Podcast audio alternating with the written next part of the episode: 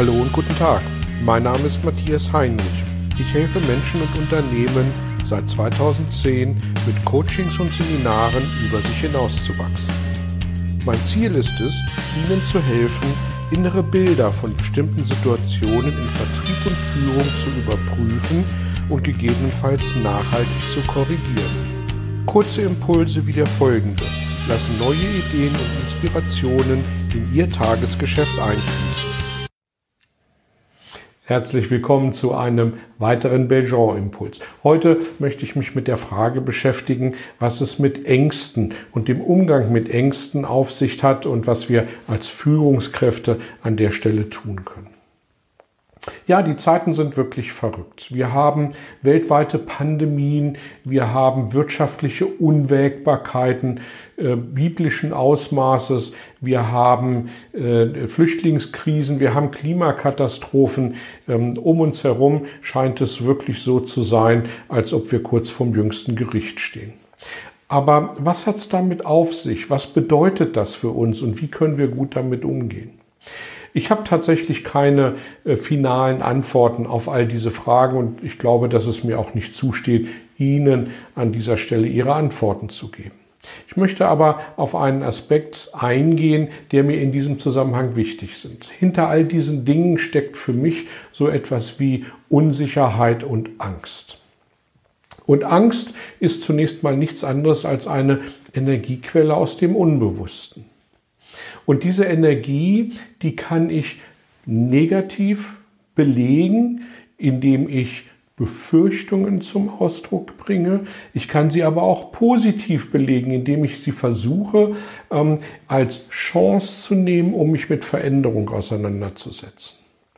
Und wir bekommen in Krisensituationen alle möglichen Hinweise, was wir tun können, um mit dieser Krise gut umzugehen. Und äh, im Fall von Pandemien bekommen wir Listen, was wir uns in den Keller stellen sollen, um Wochen, Monate zu überleben. Und ähm, wenn ich das mal, dieses Bild bitte auf die Spitze treiben darf, was nützt es mir, wenn äh, sämtliche Vorräte dieser Welt sich in meinem Kühlschrank versammeln und ich wirklich für mich völlig safe bin, dass ich die nächsten 100 Jahre damit überleben kann, während die Menschheit um mich herum ausstirbt? Ich wäre der letzte Überlebende, aber ist das ein erstrebenswertes Ziel? Für mich mit Sicherheit nicht. Sie mögen das für sich entscheiden, wie Sie mögen.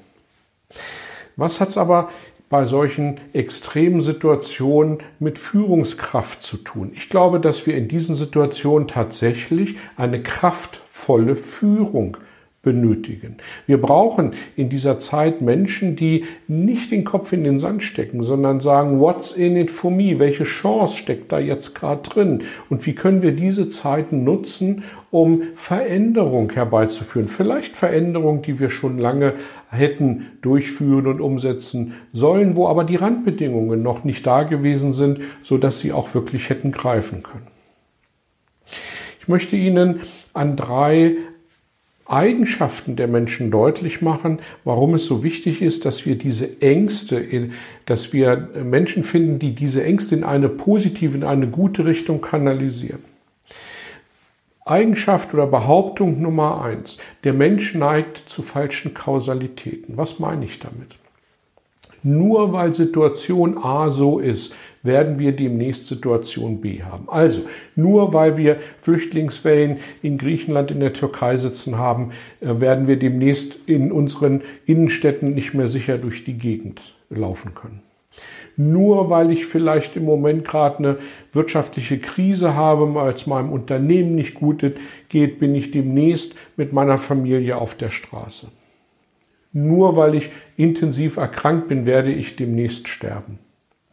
Das sind Zusammenhänge, die die Menschen für sich ziehen, die die Angst, Energie aus dem Unbewussten, in eine negative Starre kanalisieren, die dazu führt, dass ich nicht mehr weiß, wie soll ich mich bewegen, was soll ich tun, was kann ich machen, um aus dieser Situation rauszukommen.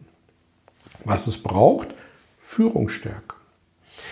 Punkt Nummer zwei. Der Mensch neigt zur mentalen Übergewichtung der Gegenwart. Das, was ich heute im Moment für mich erlebe, ist das Zentrum des Universums. Und das, was morgen passiert, ist noch so weit weg, dass ich mich tatsächlich auf das fokussiere, was heute um mich herum passiert. Ist es gut und richtig? Ist das zielführend? Naja, zum einen natürlich ja, weil es mir hilft, mich auf die jetzige Situation zu fokussieren und zu konzentrieren. Aber es schürt natürlich wiederum Ängste vor dem, was morgen möglicherweise mit mir passiert. Und der dritte Punkt, die dritte Behauptung, die dritte Eigenschaft, die wir Menschen häufig in uns tragen, wir neigen zur Verklärung der Vergangenheit. Früher, und das ist damit gemeint, war alles besser. Früher, da waren die Wälder noch grüner, da waren die Wiesen noch bunter, da waren äh, die Lebensmittel noch von besserer Qualität und, und, und der Spritpreis war niedriger und die Autobahnen waren freier. Früher war alles besser.